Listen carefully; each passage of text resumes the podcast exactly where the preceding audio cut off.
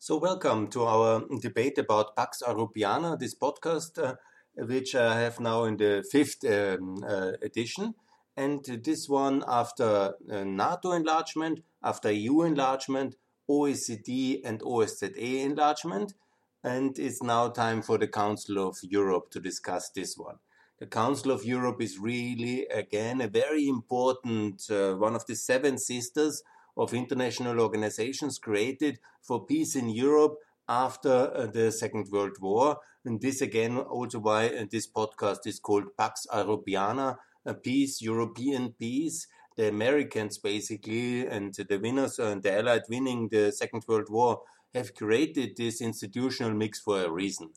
It's a little bit, you know, uh, in the shadow now. We only talk about EU and NATO, but we should really focus very much on the Council of Europe because it has a wonderful, powerful uh, institutional framework in the rule of law, in the human rights sector, with the court in Strasbourg, and it has a strong meaning in the future, less in Western Europe and inside the European Union, but certainly in the fragile periphery in this arc between Russia and in Russia, with Turkey, Central Asia. I will come to that.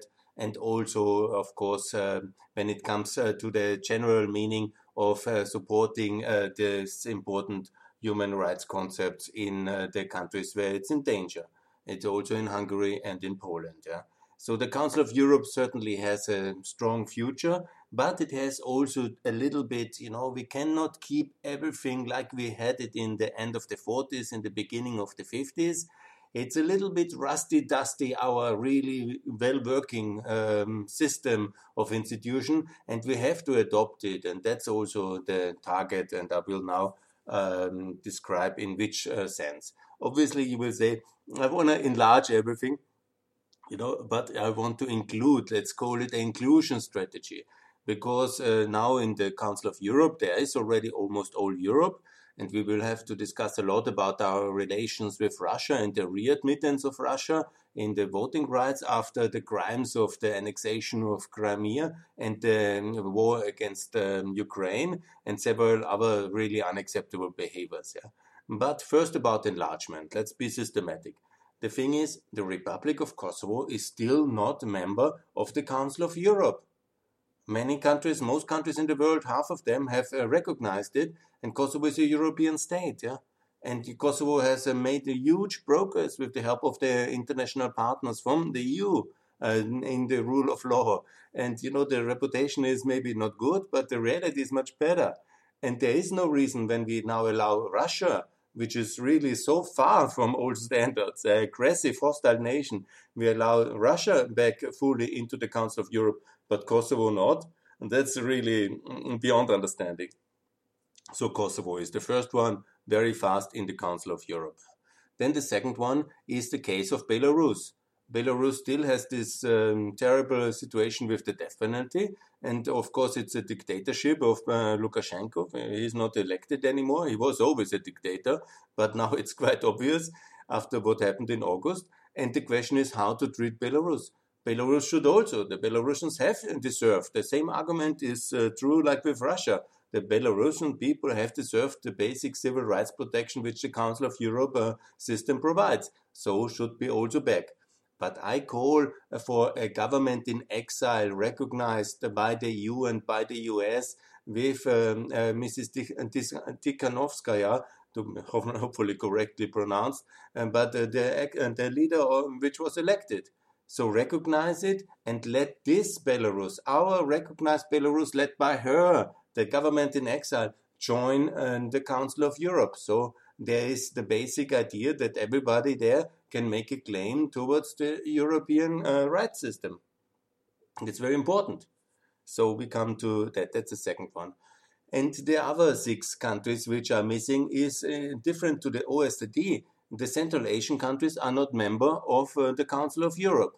You can, of course, say that Central Asia is not in Europe, uh, but you know that's a kind of geographic uh, like argument which you can make. Uh, but politically, the whole Central Asian countries were part of the Soviet Union and, in a way, obviously, as uh, much part of the European system as um, Siberia, you know, and Siberia very much is in the Council of Europe. Vladivostok is in the Council of Europe yeah, with the Russian situation. So ultimately, there is there is also Europeans living there. You know, you can also not make the difference between uh, Kazakhs and uh, Turks. They're, you know, they're all Turkish people. Do you want to go into ethnicity and ethnicity arguments?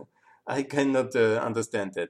Azerbaijan is in the Council of Europe with a deeply troubled situation. So ultimately, you know, the case uh, for the Uzbeks and for the for the Turkmeni, uh, the people of Turkmenistan, the Turkmens, yeah, you know, that's quite clearly, and it's also a little bit opening the perspective for improvement of the situation with membership in the Council of Europe. I also say very much uh, for Mongolia that should be also treated in the Eastern Partnership. I will come to that one in the next podcast, but also in the Council of Europe. Yeah? I mean, these are good people. Huh? You know, they have not the choice to join China or, you know, the Indian world or something like this. Yeah. There is not a concept of Asia in that uh, uh, understanding.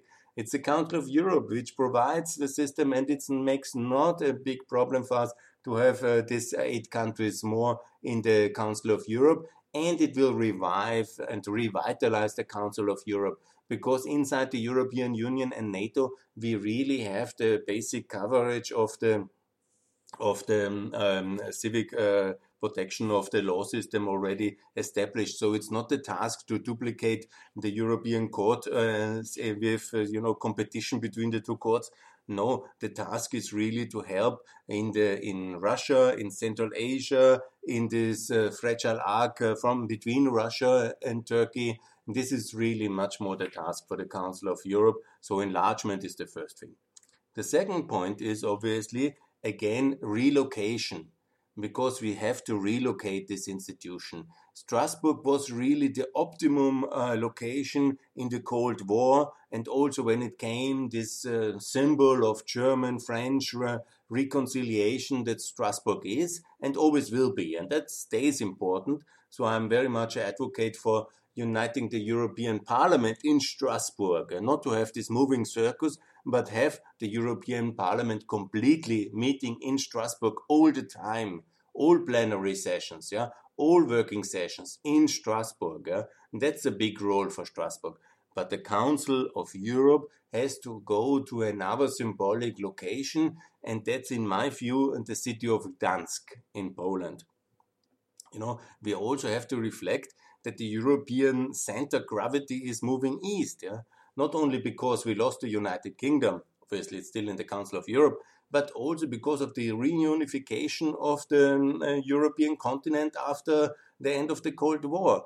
And we don't have a lot of institutions uh, in Eastern Europe, in Central Europe. So, what we need to do is one very big, important, powerful institution to move to Gdansk. Gdansk is as symbolic as um, Strasbourg. Strasbourg, the symbolic for German French, antagonism. And uh, Dansk, obviously, you know, the, where the first uh, the Second World War started, the whole topic of German um, uh, reunification of uh, German uh, uh, war of the World War II, everything is very much in, in Dansk. it was a German city once, yeah. Now it's a Polish city.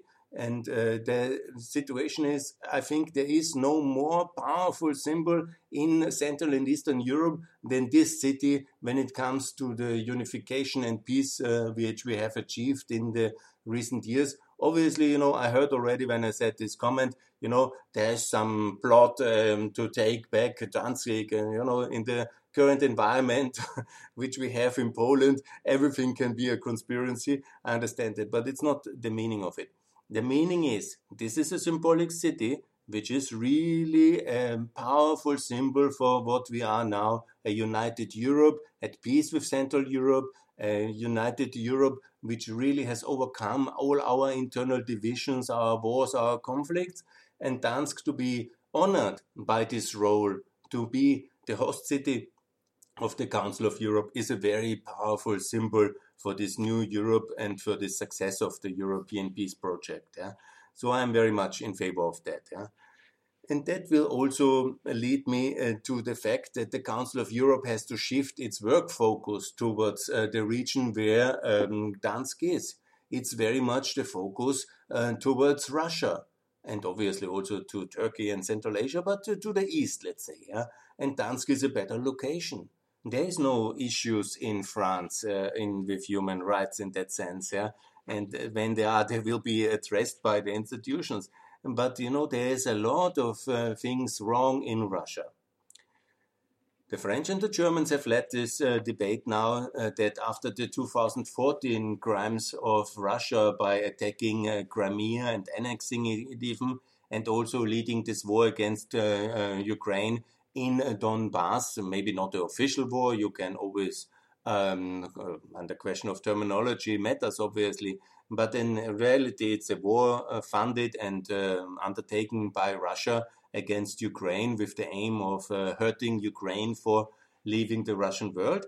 And then you have uh, the punishment was uh, one of the punishments, um, together with the sanctions and the G8 um, uh, exclusion, was obviously to suspend the voting rights of uh, Russia in the Council of Europe. And that's very justified, you know. Council of Europe is about peace, about human rights, about democracy. When you then uh, make a war of aggression and conquest, which ultimately that is, because Russia has um, forcefully integrated a part of another country, Crimea, in uh, the Russian Federation. For the Russians, it, this is fully integrated now. So that's a war of conquest. And that's obviously also, they don't really keep the human rights of the Crimean Tatars. There is a lot of problems there where the Crimean Tatars are suppressed and mistreated. And that's obviously totally against the Council of Europe and everything. But you know, the French and Germans have managed uh, to go in a kind of internal European reset effort, one of these many failed resets with Russia in the Second Cold War, where again we uh, gave a lot and they gave nothing, and uh, we somehow felt good because we were for peace. Yeah, but peace cannot be built, you know, by unilateral concessions and defeat. Yeah, you have to have uh, some standards. And uh, what I say, I, most probably this will not change a lot. Yeah, I'm again, I'm in favor of suspending the voting right again, but this will not happen. But at least you know have the mercy to include and the decency to include then uh, the exile government of uh, Belarus, Kosovo, and Central Asia into the Council of Europe, and don't accept any kind of veto of the Russians on who we allow in our institutions, so they can leave again. Yeah. Well, I understand obviously the argument about the human rights protections of the Russian citizens in the Council of Europe, and you know we should also have some platforms open in uh, to cooperate with them, which should not lead to exclusions of the Belarusians, of the of the Kosovos, and of the Central Asian citizens. They should also have uh, deserve the same human rights protection like the Russian citizens. So that's about relocation. That's about enlargement. And now let me also make sure that uh, you know we have to um, make this a stronger platform because Russia does um, also a lot of uh, uh, public executions in um, from poisoning to shootings. We have all these Skripal cases. You will never, nobody will ever forget the Ukrainian president being poisoned. He survived. Uh, that was a blessing. But uh, many of the and also Navalny publicly poisoned recently. So you have also the opposition leader of um, the conservatives of Russia, um, Mr. Nemtsov, shot in front of the Kremlin uh, when he was organizing protests against uh, the Ukrainian occupation, uh, the war in Ukraine. So you see, you know, there, and you have um, killings in in Vienna, in Germany, in uh, in London. You have really state sanctions, uh, um, capital punishment in uh, of Russia in on the ground in Russia and in the EU. I mean, these are declared state enemies. I personally lived also in Ukraine the last four years, and then I saw, uh, not personally seeing, but close to my house, uh, there were about four major um, killings yeah, of uh, Russian opposition leaders, politicians, or um, people who participated uh, in the Ukraine and resistance against the Russian occupation, or journalists who were either blown in pieces or they were uh, killed uh, by assassins in front of the big hotels or the main shopping centers in the center of Kiev. Yeah? And there are many of these cases. And we have to put that on the agenda of the Council of Europe because Europe is always very big against uh, capital punishment. I'm also totally against the capital punishment, but we make every capital punishment of our ally America a big uh, European topic. Yeah? But when the Russians kill people and um, Europeans or Russians uh, um, in, in the streets of European capitals, we have to make that a major topic. It's not acceptable, obviously, and it cannot go on like that.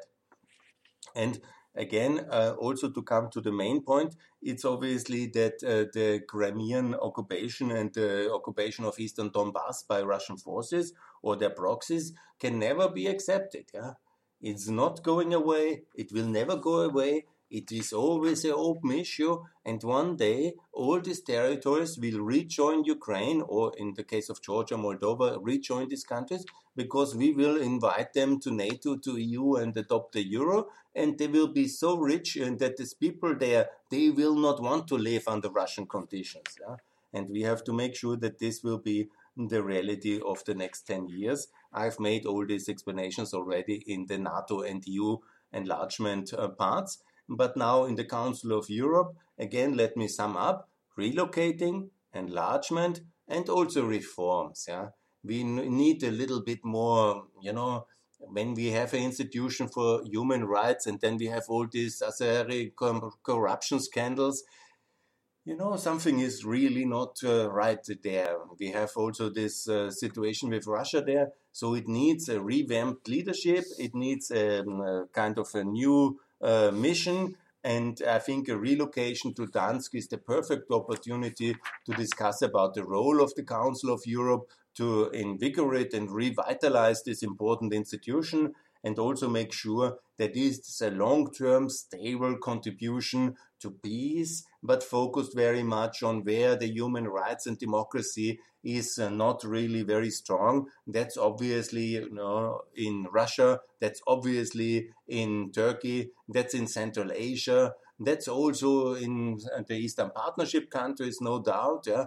And here, the task of the Council of Europe is for decades to come, and this will be very important. And so I'm very yeah, big fan of that organization. I was also trained as a youth activist uh, in uh, the Council of Europe in Strasbourg.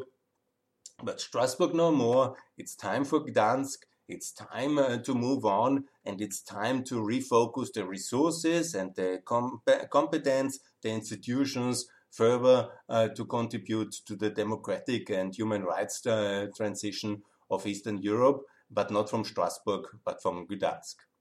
Thanks a lot.